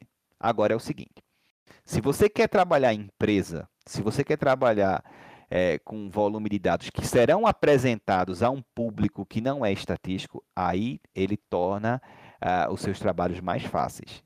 Então, aconselho investir no Power BI, em cursos no Power BI, e aconselho a capacitação no Power BI. Então, assim, é, a depender do que se procura, né, uma apresentação no Power BI é mais bonito do que uma apresentação no Beamer, por exemplo, né, de, de gráficos no Beamer e um dashboard completo no Power BI. E, e assim, o Power BI também ele permite que você faça a, a atualizações quase que instantâneas, né? Deixe lá e você vai atualizando à medida que o volume de dados vai aumentando. Então é, é, é imprescindível. Mas assim, depende muito do perfil do profissional e do perfil da empresa. É só para deixar o comentado, para todos os ouvintes que se interessarem pelo Power BI, a Data Science Academy dispõe de um curso gratuito. Então, quem quiser ir lá dar uma olhada, não custa nada. Eu aconselho, aconselho, tá? Aconselho a fazer. E, e, e não só o Power BI, a própria USP e outras instituições têm disponibilizado cursos gratuitos de, na área de Big Data, com técnicas estatísticas, com, sendo no R ou no Python. Então, vale muito a pena fazer um curso, a, a, a certificação e, obviamente, o, o, o aprendizado. A próxima pergunta do Adenilson é: um graduado em estatística pode lecionar quais disciplinas em outros cursos? Bem, não deveria, né? Porque um graduado em estatística, ele é um bacharel. Então, assim, lecionar é, é, é diferente, tá? É, lecionar, existem é, cursos que trabalham na parte de licenciatura. Isso não, não impede de um graduado lecionar, a depender da necessidade. Então, o graduado em estatística, ele é formado para ou ir para a academia, via mestrado, doutorado e virar professor da academia, se assim desejar, ou ir para o mercado de trabalho. Por quê? É, a, num curso de licenciatura, há disciplinas como planejamento, é, didática, planejamento e técnicas de ensino, é, didática referente à disciplina, metodologias de ensino, que aí preparam um profissional para entender, para entender como como uh, constrói desde um plano de aula a entender como é as técnicas de ensino por trás da metodologia. Vygotsky, Piaget, etc. Então, isso é, isso é complexo.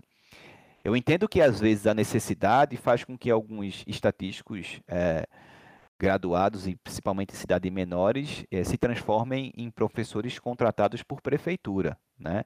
E aí vão trabalhar com ensino básico, é, fundamental ou até ensino médio, por necessidade, né? Porque não, não há concurso para professores, mas eu, eu aconselho, caso o estatístico tenha esse interesse de ensinar, principalmente no, no básico, que procure é, é, capacitar-se via é, até especializações online em, instituições públicas e privadas com relação à, à docência, tá? Porque docência é, é, é, é uma coisa complexa, tá? Às vezes a gente é, vê casos de, de grandes graduandos, mestres, doutores com um nível acadêmico de publicações e um nível de conhecimento muito bom e que não tem um perfil de ensino. São coisas, são coisas diferentes, né? então tem que ter esse cuidado aí. Sempre ressaltar aí, não custa nada correr atrás de uma cadeirinha de didática, uma cadeirinha de metodologia, é. né, professor? Pois é, e, e assim, é, é, Rodolfo, você toca nesse ponto porque o ensino é uma via de mão dupla, né? Quando o professor ensina, ele também aprende, né? Então ele aprende com a turma. A gente não pode achar que a turma de 2020.2 da disciplina X vai ser igual à turma de 2021.1. E aí eu posso eu posso dar um exemplo, né? Eu ensinava uma disciplina de uma, de uma maneira em que houve um período que todos os alunos reprovaram. E eu fui para casa triste. Eu repensei e mudei tudo. A disciplina era extremamente complexa e eu transformei a disciplina, é, a complexidade dela, com praticidade também, tá? E fui evoluindo e eu acho que a gente, como professor, eu como professor, eu preciso ouvir críticas, né? Eu preciso saber onde mudar, eu preciso saber quais são as metodologias atuais, como é que é o aprendizado hoje, não é o aprendizado dos anos 90, tá? Hoje o ferramental de pesquisa é instantâneo, hoje as técnicas são melhores, então eu como docente eu preciso estar antenado no que a tecnologia é, me dispõe. E aí é onde entra algumas falhas na, na, no ensino é, universitário brasileiro, mas aí é, é, é, é uma outra discussão. É, eu fui, eu fiz sete períodos, professor, em pedagogia, e uma coisa que eu percebo é que um mau professor, um bom professor é uma coisa estupenda. Agora, um mau professor pode trazer um prejuízo muito grande, porque dependendo de como ele passar, ele pode criar uma repulsa por tal, por uma área muito grande, por um assunto muito grande no alunado, né? Pois é, e aí como você quase se formou em pedagogia, faltava tão pouco, né? você sabe qual que é a importância de um pedagogo né, na formação de um professor. Né? Então, você sabe qual a importância de um simples uh, plano de curso, entender a emenda da disciplina, entender que nem sempre é possível o cumprimento de 100% da emenda da disciplina, até porque o MEC não exige, entender que nem sempre um, uma, um, uma cobrança exacerbada vai produzir resultados eficientes. Então, cabe a autoanálise, né? A autoanálise do docente, né? Cabe a crítica, cabe a reflexão, cabe o entendimento das, de ambas as partes que, que conduzem um processo de aprendizagem. Né? Certo. E a última pergunta do Adenilson é: qual seria a melhor, a melhor especialização para atuar no mercado de trabalho? Bem, aí eu vou numa opinião, uh, uma opinião pessoal, né? Eu acho que procurar instituições, né, que tenham um curso de estatística ou que tenham um curso é, de pós-graduação em estatística, instituições sérias, em que oferecem MBA, né, na análise de dados, uh, e procurar também é, avaliar o currículo, né, e daqueles que ensinam e as emendas das disciplinas.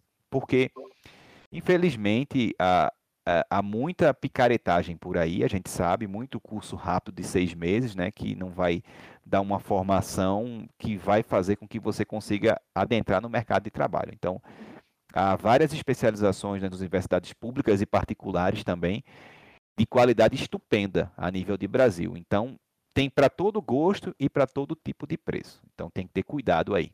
Eu sempre aconselho, antes de, de, de adentrar numa instituição, é, procurar um curso uh, uh, na Data Camp ou Udemy, né? em um curso com, com referências, com boas referências antes de adentrar. Né? Porque a gente às vezes pode pagar caro por uma, uma coisa que não vai é, que não vai fazer com que tu tenhas o crescimento profissional desejado. Né? Já pensou você faz uma especialização aí paga ou gratuita numa instituição que você não conhece bem o perfil e tu tem um, um, curso na especialização que é inferior da graduação. Isso é muito comum, tá? Então tem que ter esse cuidado. Então, com isso, encerramos nosso primeiro episódio do Statcast. Queremos agradecer muito ao professor Silvio por se dispor esse tempo a conversar conosco, para tirar as dúvidas. Muito obrigado, professor Silvio. Bem, ao Rodolfo e ao Gabriel, né? Eu agradeço a oportunidade, né? Estou aberto a novas discussões. Desejo para todos que vão ouvir esse podcast. Aqui é só um simples professor, tá? Sempre buscando aprender mais, né? O conhecimento estatístico ainda estatístico ainda está muito longe, né? Há muita há, um, há uma seara muito grande para trabalhar e a gente precisa de mais trabalhadores, né? A gente precisa de gente que venha fazer com que essa essa grande área do conhecimento se torne cada vez mais popular com gente qualificada. Então, para os alunos não deixem de estudar, é difícil o curso, são caminhos árduos que vocês vão passar, tá? Mas olhe para o horizonte e saiba que cada obstáculo que você está passando agora, cada dificuldade com lista de exercício, cada dor de cabeça, cada final de semana perdido tem um objetivo, tá? Não é fácil, é tortuoso, mas o fim compensa. O fim vai chegar para todos aqueles que, que vão se dedicar e vão se encontrar né? A área da estatística não é uma, uma área de um caminho único, há várias vertentes e, e cada vertente precisa de, precisa de cada vez mais profissionais qualificados. Não deixem de estudar, não deixem de fazer cursos, não deixem de é, coletar materiais gratuitos na, na, na, internet, não deixe de ajudar uns aos outros, que aí a gente cresce. O Brasil tem grandes estatísticos, né? tem é um nível de produção estatística fenomenal, temos estatísticos premiados, professores premiados, alunos premiados e a gente tem é, ligações com os maiores centros do mundo. Então, faça com que os seus desejos e seus sonhos, seja no mercado ou na academia, tornem-se possíveis à medida que você se dedica com. Muito obrigado pela mensagem, professor. Queremos agradecer também ao nosso público. Se não fossem por vocês, nós não estaríamos aqui. Muito obrigado a cada ouvinte, muito obrigado a vocês aí que disporam do seu tempo para nos é uma honra ter a presença de vocês. E queremos agradecer também aos nossos parceiros, a OVNI Design, que cuidou de toda a nossa logo, uma empresa super eficiente, uma empresa estudantil lá da UFCG, que tem um futuro magnífico, trabalha com profissionalismo magnífico. Então, quem quiser aí, montar sua imagem aí no mercado online, digital, OVNI Design. E não só logo, né, Rodolfo? Toda a identidade visual também do podcast. Exato, exato. Eles cuidam de tudo. A galera lá é. Galera é fera. Muito obrigado a todos.